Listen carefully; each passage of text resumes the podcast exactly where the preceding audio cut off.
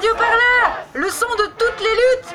C'est dans la rue que ça se passe. Sur radioparleur.net. C'est dans la rue que ça se passe. C'est dans la rue que ça se passe. Merci euh, de l'invitation d'abord. Et euh, par où commencer? Euh, Non, mais pour, euh, pour euh, expliquer un peu la réalité, enfin moi, je, ça fait deux ans que je travaille, je suis au chemin de fer. Donc je suis aiguilleuse. Je travaille dans un poste d'aiguillage. En gros, je fais passer les trains. Et c'est un milieu très masculin, donc c'est souvent très difficile bon, de lutter, je vais y revenir après aussi, de se faire entendre. Mais euh, dans le quotidien, en fait, euh, voilà, c'est, c'est, un milieu très, très masculin. Je travaille euh, au Bourget. Je travaille dans le triage, donc je fais essentiellement du fret. je travaille en 3-8, c'est-à-dire que je travaille le matin très tôt, de 6h à 14h. Ensuite, je travaille l'après-midi de 14h à 22h. Et ensuite, je travaille les nuits de 22h à 6, h Donc, c'est le, travail euh, euh, dans beaucoup de, métiers en fait, du chemin de fer, c'est comme ça, parce qu'on doit faire passer des trains tout le temps. Euh, moi, je suis, parce que c'est au, débat tout le temps à la télé aujourd'hui, moi, je n'ai pas le statut. si vous voulez savoir, à la SNCF, il y a beaucoup de travailleurs qui n'ont pas le statut, qui n'ont pas le droit au statut. Euh, moi, c'est pour une raison simple, c'est que je ne suis pas française. Et en fait, tous ceux qui n'ont pas la nationalité française, ils n'ont pas le droit au statut. donc déjà, voilà, donc ça c'est une première chose. Ensuite, euh, là, pour, euh, parler un peu de la, de SNCF, récemment, en fait, il y a eu de cette discrimination qui est, qui faite à l'intérieur de l'entreprise. là, il y a quelques jours, il y a, il y a le procès des Chibani, je ne sais pas si vous avez entendu parler. Euh, c'est des travailleurs marocains euh, qui, euh, pendant les années 70, on les a employés justement en les discriminant parce qu'ils n'avaient pas la nationalité française, en les faisant travailler dans les pires tâches et les pires métiers au, sein, du chemin de fer. et aujourd'hui, ils ont fait un procès. Un, procès ils, sont, ils, se sont battus pendant très très longtemps et ils ont réussi à obtenir du coup gain de cause par rapport à cette discrimination qui leur était infligé euh, pendant des années et des années. Et, euh, et, à la SNCF aussi, il y a des travailleurs sous-traitants. Je vais essayer d'y revenir tout à l'heure quand je vais parler plus euh, de l'expérience des travailleurs et travailleuses d'honnêtes, les agents de nettoyage, mais il y a des sous-traitants, donc des, agents qui n'ont tout simplement, c'est pas seulement qu'ils n'ont pas le droit au statut, c'est qu'ils ont des conditions de travail comme, dans une boîte privée euh, et encore pire parce que la sous-traitance, ça veut dire que tous les cinq ans, en gros, euh, ils renouvellent euh, la boîte qui, qui, qui, prête ses services pour la SNCF. Et eux, c'est des travailleurs qui travaillent depuis peut-être 20 ans. Donc moi, ça fait deux ans, je travaille, je suis embauché par la SNCF et eux, ça fait 20 ans qu'ils nettoient les gares et ils sont pas reconnus comme des cheminots. Donc voilà, c'est cette réalité-là aussi qu'on vit tous les jours au chemin de fer parce que c'est nos collègues en fait, on travaille avec eux. C'est eux qui, euh, euh, travaillent, euh, qui font le nettoyage des gares, des postes, voilà. quoi d'autre à dire? Enfin, c'est voilà, c'est un secteur où cette question du service public, en fait, c'est quelque chose qui est très ancré dans la tête des collègues. On essaye de faire bien que mal notre travail pour rendre un service. En fait, c'est ça qui, euh, qui, est, intéressant. En tout cas, moi, je viens de famille cheminote euh, en Argentine, du coup, parce que je suis argentine. Euh, et là-bas, mes deux grands-pères étaient cheminots. Et puis, et puis voilà, il y a un peu cette notion de, de, de, de faire un travail qui soit utile à la société, qui me plaît et qui, qui, voilà, qui, fait, qui explique un petit peu pourquoi j'ai fait le choix de, rentrer à la SNCF. C'est pas pour les privilèges. Euh, et, voilà, après, les, conditions de travail, euh, c'est souvent très dur parce que sur le terrain, euh, ce que je vous disais en fait sur les horaires, donc déjà quand on a, moi personnellement, j'ai pas d'enfants, mais pour, pour les collègues qui ont des enfants, travailler les week-ends, les jours fériés, le 31 décembre, le 24, enfin, toutes les fêtes possibles, en fait, on, est, on, est, on peut être au boulot. tous, les, tous les jours fériés, les dimanches, les week-ends, pour les collègues qui ont des enfants, voilà, c'est très, très compliqué, en fait, de s'organiser. et d'avoir une vie un peu normale, de famille ou pas. Enfin, même socialement, c'est dur parce que euh, voilà, parce qu'on est souvent samedi soir, vendredi soir, euh, dimanche, euh, on est au travail, quoi. Donc voilà, donc ça c'est aussi une réalité. Il faut savoir que à la SNCF, comme dans beaucoup d'autres endroits d'ailleurs, il n'y a pas il a pas de crèche au boulot, c'est-à-dire que si on a un petit, une petite euh, bah, en fait, on doit se débrouiller, on doit payer en plus pour euh, le faire garder pendant que nous, on est au travail euh, la nuit, le soir, le matin, etc. donc voilà, donc c'est toute cette, réalité-là, peut-être pour...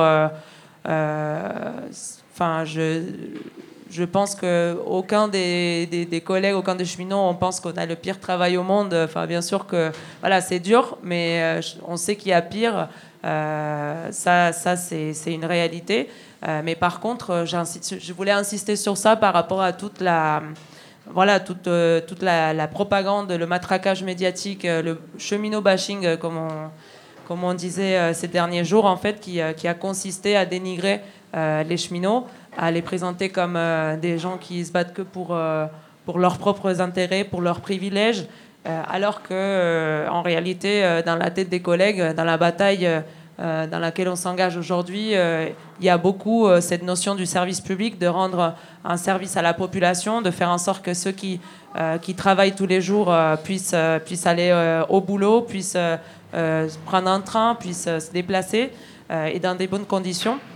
Donc voilà, c'est aussi cette question de la dignité, elle est là aussi parce que voilà, parce que d'entendre, enfin, ça, mine le moral des fois. Euh, d'entendre les médias euh, euh, voilà, dénigrer les cheminots et dénigrer le, travail qu'on fait en nous faisant passer pour des privilégiés qui n'ont rien à faire du reste des gens. Donc voilà, je pense que c'est un peu, un peu ça que je voulais dire par rapport au, à l'environnement, le territoire. Voilà. Et si l'imagination soulevait les montagnes?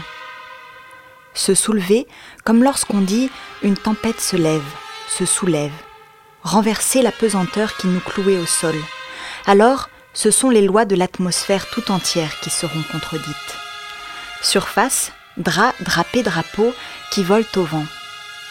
Lumière qui explose en feu d'artifice, poussière qui sort de ses recoins, qui s'élève, temps qui sort de ses gonds, monde sans dessus-dessous. Radio Parleur, le son de toutes les luttes. Je vais vous parler euh, de la grève des travailleurs d'honnête, des travailleurs du nettoyage. Euh, comme je vous disais tout à l'heure, en fait, c'est des travailleurs qui, euh, qui nettoient les, trains, les gares tous les jours. Euh, qui euh, se lèvent tôt avant que nous, on prenne les transports pour aller poser. ils sont déjà debout en train d'assurer qu'on puisse voyager dans des bonnes conditions. et en fait, on les traite comme des moins que rien. voilà, ça fait, comme je vous disais tout à l'heure, il y en a qui ça fait 20 ans qu'ils travaillent dans les gares. Et tous les 5 ans, en fait, ils reçoivent un nouveau patron qui vient imposer, imposer ses règles, qui les maltraite, qui veut, leur imposer en fait des voilà, d'empirer leurs conditions de travail. Et euh, cette fois-ci, en fait, on a voulu, euh, avec l'arrivée d'Honnête, qui est une boîte par ailleurs qui a été euh, condamnée pour harcèlement sexuel. Il faut savoir que dans la SNCF même, en fait, elle, avait déjà d'autres chantiers. Elle a été condamnée pour harcèlement sexuel et la SNCF a repris quand même cette boîte-là. et cette boîte, du coup, quand elle arrive, à la SNCF, elle a voulu imposer aux travailleurs du nettoyage une clause mobilité. C'est-à-dire que aujourd'hui, euh, chacun travaille dans une gare, et demain, euh, si cette clause mobilité passait, euh, ben en fait, on, peut, on, pouvait leur dire maintenant, tu vas travailler pour ceux qui sont à Sarcelles, pour ceux qui travaillent à Hermont. Ben, on va leur dire ben maintenant, tu vas travailler à Versailles, tu vas travailler à l'autre bout, à bout de Paris Euh, déjà, ils ont des trajets très très longs. En fait, il faut savoir c'est des travailleurs qui parfois travaillent le matin de 10h à midi, puis ils ont une pause de 3 heures dans la, pendant laquelle ils n'ont pas le temps de rentrer chez eux euh, et qu'après ils enchaînent avec 3 heures de boulot supplémentaire et qui finissent parfois tard le soir. Donc là, ils ont dit non en fait. Ils ont dit stop. Ils ont dit on va pas, on va pas accepter cette humiliation on subit l'humiliation tous les jours. Là, on va pas accepter. Euh, donc, euh, ils sont mis en grève. Donc, c'est des travailleurs pour la plupart. C'était la première fois qu'ils faisaient grève. En fait, il avait pas, ils n'avaient pas l'habitude, euh, l'expérience. voilà, il y, y, en avait qui étaient syndiqués, mais il y en avait qui n'étaient pas syndiqués. ils sont mis en grève à quasiment 100% de grévistes. Donc, un taux qui bat même les records des, des, grèves à la SNCF. Euh, et ils sont mis en grève, euh, voilà, et eux, ils disaient quelque chose euh, qui était très important à mon avis, c'est qu'ils se battaient pour le respect et la dignité. Ils disaient, c'est pas une grève juste.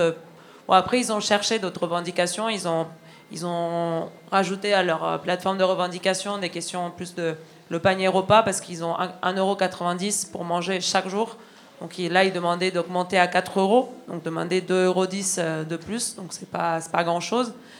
Euh, ils ont demandé euh, voilà, tout un tas de revendications concernant euh, leurs conditions de travail et concernant aussi leur forme d'organisation. En fait, ils demandaient que leurs délégués syndicaux ils puissent prolonger leur mandat dans la nouvelle entreprise. C'est-à-dire qu'ils défendaient aussi cette forme de solidarité, d'organisation collective qu'est le, syndicat, en l'occurrence, quand on travaille, c'est là qu'on essaie de s'organiser face au, au patron.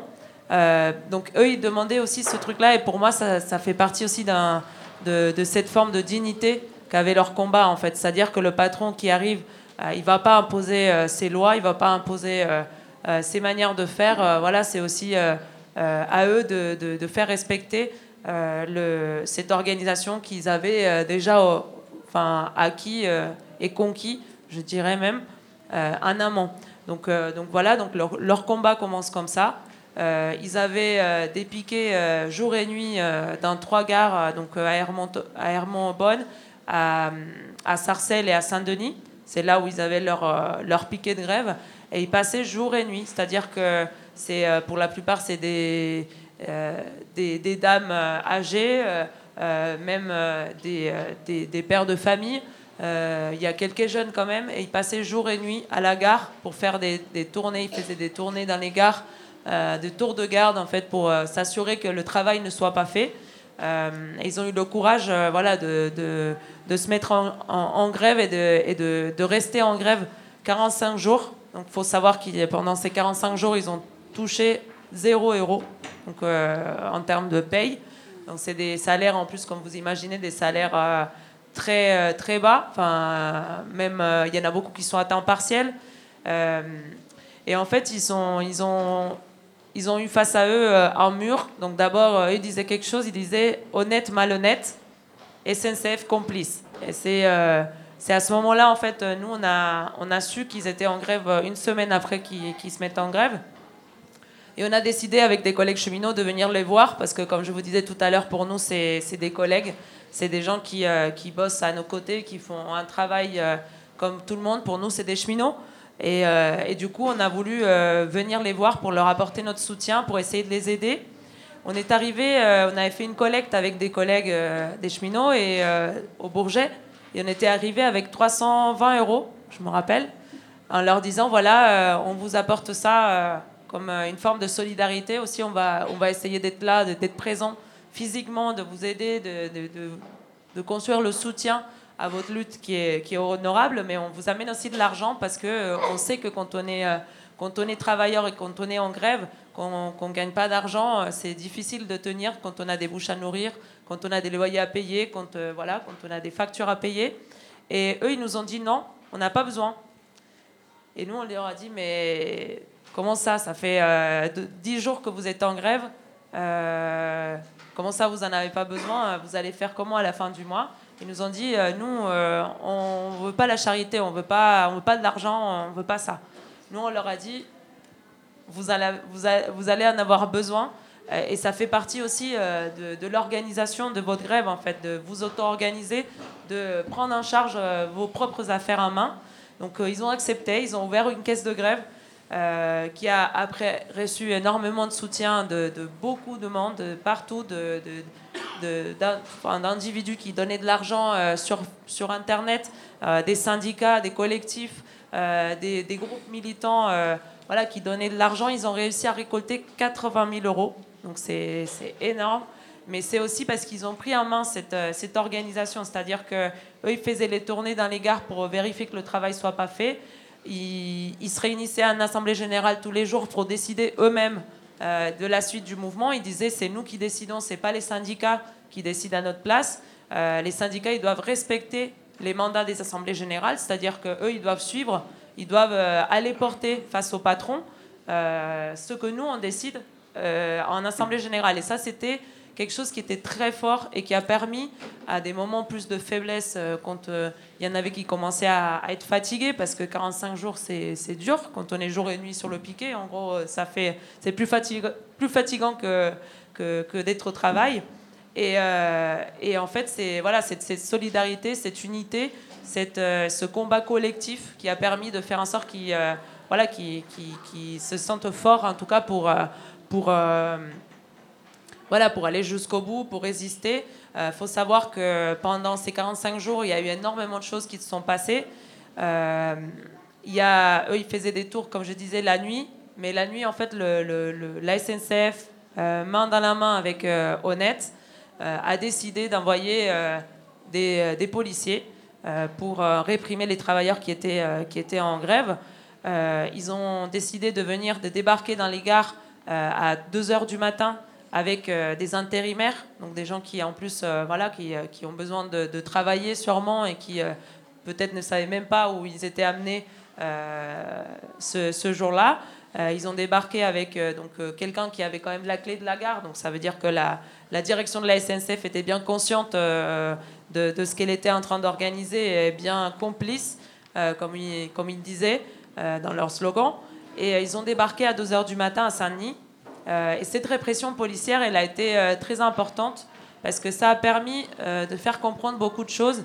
Donc suite à ça, on a, en gros, on a monté un comité de soutien. On a essayé de construire la solidarité avec toutes les, personnes de Saint-Denis, de la ville de Saint-Denis, qui venaient, qui passaient tous les jours, leur souhaiter du courage, leur donner de l'argent, leur donner de la nourriture ou simplement un mot de soutien avec ces gens-là, on a, on, a, on a commencé à monter un comité de soutien.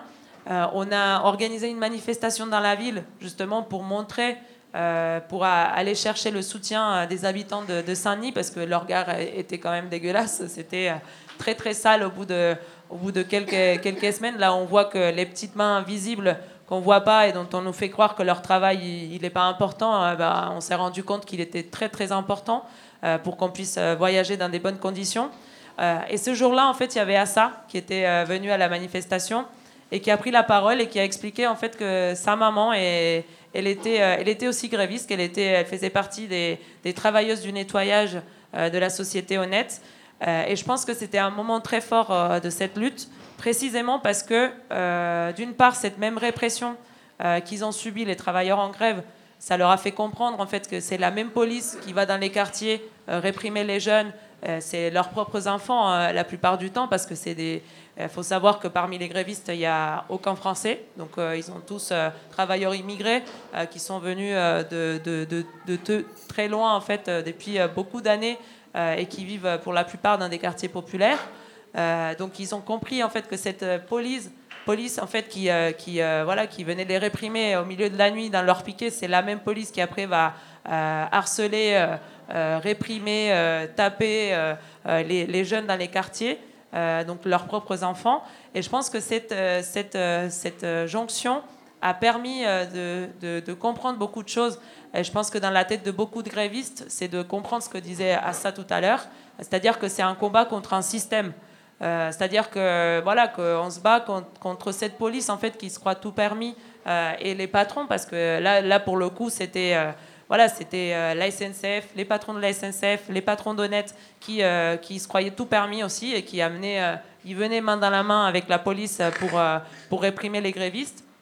Et donc cette solidarité, ce combat, il a été, il a été très, très important, je pense, cette, cette convergence, on va dire, des, différentes luttes qu'on pourrait dire, bah, ça n'a rien à voir, c'est des travailleurs qui sont dans leur lieu de travail. de l'autre côté, c'est des euh, c'est une famille, c'est des jeunes qui se battent contre, contre les violences policières. Et bien là, on a, en fait, on avait euh, l'expression et la démonstration euh, que ça fait partie du même combat et qu'il faut être solidaire le lendemain de. Je crois que c'était le, jour où les, frères Traoré avaient été emprisonnés. Ils ont, les grévistes sur le piquet, ils ont fait un message de soutien. Et ça, c'était très fort. Après, on est venu euh, avec quelques, euh, quelques travailleurs aussi euh, à Pontoise le jour où il y avait le tribunal. voilà, donc tout ça, à mon avis, ça montre que les, les luttes, elles, sont, elles ont un, lien entre elles et que c'est à nous de le faire vivre, ce lien-là. voilà, donc pour, pour, pour, pour finir sur, sur la, la question d'Honnête, peut-être juste raconter que euh, la lutte d'honnête, c'est aussi euh, la lutte des, femmes combattantes, comment, comment, comment elles-mêmes elles se, elles se nomment aujourd'hui. Elles disent que c'est des femmes combattantes. Euh, et en fait, c'était très intéressant de voir que pendant toute cette grève, en fait, donc les, femmes, elles sont pas forcément majoritaires hein, dans les dans l'effectif d'honnête, mais elles occupent des, des lieux, enfin dans la hiérarchie en tout cas, euh, elles sont celles qui euh, font les, pires tâches, comme d'habitude. Euh, et donc, en fait, elles étaient aux avant-postes de la lutte. C'est elles qui animaient les cortèges. C'est elles qui assuraient de faire la bouffe pour tous les jours pour les travailleurs. C'est elles qui arrivaient tôt pour faire le petit déjeuner pour, pour tous les grévistes. C'est elles qui prenaient la parole devant les médias. C'est elles qui parlaient dans les, dans les rassemblements. Et en fait, elles, ont, euh, elles sont devenues des militantes de la grève, des vraies militantes de la grève, euh, des vraies militantes tout court, je, pense qu'on peut dire ça aujourd'hui, et qui ont pris conscience de leur propre force, en fait, de comment elles, en tant que femmes, elles n'avaient pas à, juste euh, fermer leur bouche et accepter toutes les injustices, mais qu'elles pouvaient en fait se révolter, qu'elles pouvaient se battre, s'organiser euh, prendre place, une place dans la lutte. Et ça, c'est très important et je tenais à le, mentionner parce que c'est quelque chose qui est vraiment... Euh, qui était vraiment assez frappant. Je pense que tous les gens qui, euh, qui ont pu venir, peut-être qu'il y en a parmi vous, qui ont pu venir sur le piquet, qui ont pu discuter avec elle, c'est assez impressionnant en fait à quel point c'est c'est des femmes merveilleuses en fait qui ont voilà qui ont décidé de plus laisser faire euh, et de, combattre, de se battre aux côtés de leurs euh, collègues euh, hommes, parce que c'était une solidarité très très forte en fait de ce point de vue-là. C'était vraiment, voilà, vraiment un soutien mutuel qui a permis de tenir, comme je disais, dans les moments de faiblesse. Et, et voilà, donc pour, pour finir peut-être sur, sur cette sur cette note, en fait, voilà, sur les, les questions de comment les femmes, en tout cas dans cette grève, elles ont réussi à, se mettre euh, au devant de la lutte et puis à mener leur propre lutte et à, émerger en tant que, en tant que militante euh, de la grève. Et, euh, voilà, et donc pour, pour peut-être pour raconter, je, vous raconterai, quand je parlais du maintenant, je raconterai peut-être plus la situation qu'on vit aujourd'hui à la SNCF, mais je m'arrête là hein, par rapport à ça. Se soulever c'est jeter au loin le fardeau qui pesait sur nos épaules et nous empêchait de bouger. C'est casser un certain présent, fût-ce à coups de marteau, et lever les bras vers le futur qui s'ouvre. C'est un signe d'espérance et de résistance. C'est un geste et c'est une émotion.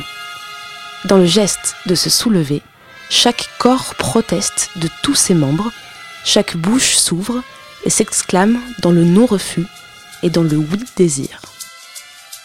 Radio Parleur, le son de toutes les luttes. Et juste vous dire, euh, vous avez sûrement entendu parler euh, des cheminots euh, dans les temps qui courent. Et là, on fait face à la plus grosse attaque, juste pour résumer, la plus grosse attaque de toute l'histoire de la SNCF. La SNCF a été hein, fondée en 1938. Et depuis, bon, voilà, il y, a eu beaucoup de tentatives de réforme, mais celle-là, c'est la pire de toutes. Enfin, c'est la plus grosse attaque qu'on ait, qu'on ait jamais subie et que le service public, en tout cas ferroviaire, euh, n'est jamais subi. parce que là, c'est c'est pas le statut. Il faut pas croire à tout ce que ce qu'on nous dit les médias. En fait, c'est de faire croire que les, les cheminots c'est des privilégiés qui se battent pour eux. En fait, c'est tout simplement la mise à mort du service public ferroviaire qui, qui, a, qui, a, qui est en cours si cette réforme passe. Euh, donc, euh, donc voilà, pour nous, euh, ce combat, il est très important. Il faut savoir que les travailleurs et les travailleuses d'honnête, que je vous disais, dont je vous parlais tout à l'heure, ils sont aussi à nos côtés aujourd'hui. Donc pour nous, ça, c'est très fort et très important d'avoir des collègues qui ne sont pas embauchés aujourd'hui par la SNCF, mais qui comprennent que cette réforme, ça les concerne aussi. Et je pense que c'est le cas de tout le monde. En fait, cette réforme qu'on nous concerne tous. Euh, voilà, vous concerne aussi. Euh, c'est la question euh, de la privatisation de la SNCF, de l'augmentation. Il faut juste voir pour comparer un prix de passe Navigo en Angleterre à, Londres coûte 300 euros. et c'est le prix qui a été la conséquence de la privatisation. Donc c'est tout ça qui, qui, est en cours aujourd'hui, qui est en jeu. donc nous, pour, pour vous raconter, il y a la cagnotte qui est en ligne, il y, en a plusieurs même. il y en a une qui a été lancée par des intellectuels euh, au tout début, du conflit. Euh, et là déjà, euh, près de 400 000 euros. donc c'est, ça montre qu'il y a un soutien, qu'il y a une solidarité. et merci à, tous les usagers, à tous ceux qui, qui, qui ont mis de l'argent parce que c'est très important en fait pour nous. On est plus de, on est plus de 140 000 cheminots. donc aujourd'hui, il y en a beaucoup, presque la moitié. Les taux de grève, ils sont historiques. Donc il y a plus de la moitié qui fait grève. Donc ça fait beaucoup de bouches à nourrir voilà, et quand on fait grève, euh, c'est pas vrai qu'on est payé. donc euh, voilà, encore un mensonge des médias. Euh, donc voilà, donc et, les salaires en fait à la SNCF, ils sont ils sont très bas. Moi par exemple, je travaille un 3-8, je travaille le week-end, je gagne 1400 euros. Donc voilà, c'est pas c'est pas des privilèges euh, de malades, hein, euh, si on peut dire. Donc, euh, donc voilà, donc c'est le cas, c'est le cas de beaucoup de collègues en fait qui, qui voilà, qui, qui, sont dans la même situation. Donc cette solidarité pour nous, elle est très importante et on veut pas juste finir sur un mot. Nous, on veut pas la grève par procuration. Donc si vous pouvez aider, c'est super. Mais aussi, on a besoin que vous soyez à nos côtés. Pour nous, je pense que dans la tête de beaucoup de collègues, c'est très clair que les cheminots tout seuls, on ne va pas gagner. qu'il y a vraiment, et là, il y a un petit air euh, dans le, dans, il y a un petit air actuellement avec les étudiants qui sont mobilisés les carrefours, les postiers, euh, l'Air France, l'énergie.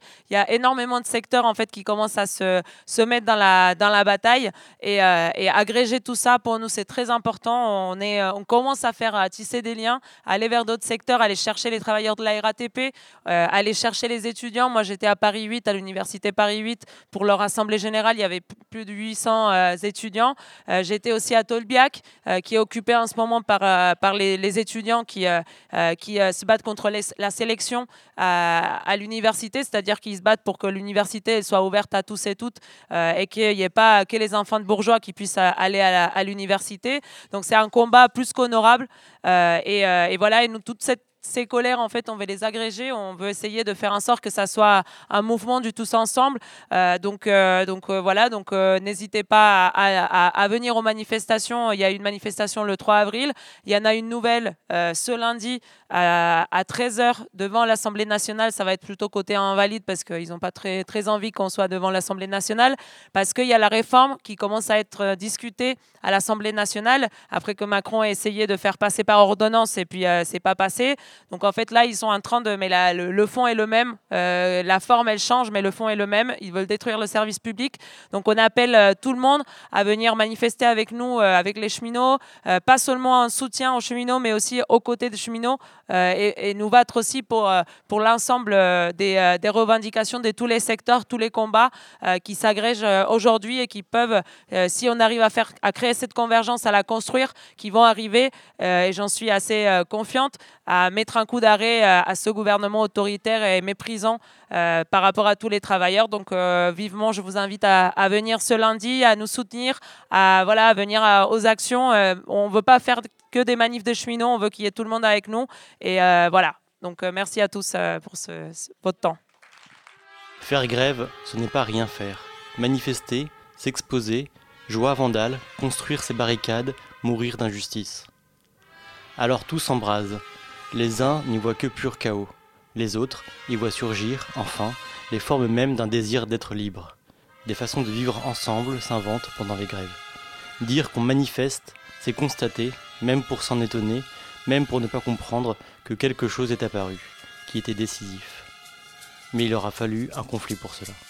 Et c'est pourquoi il y a tant de gens dans l'histoire qui sont morts de s'être soulevés. Radio Parleur. Révolution et fraîcheur.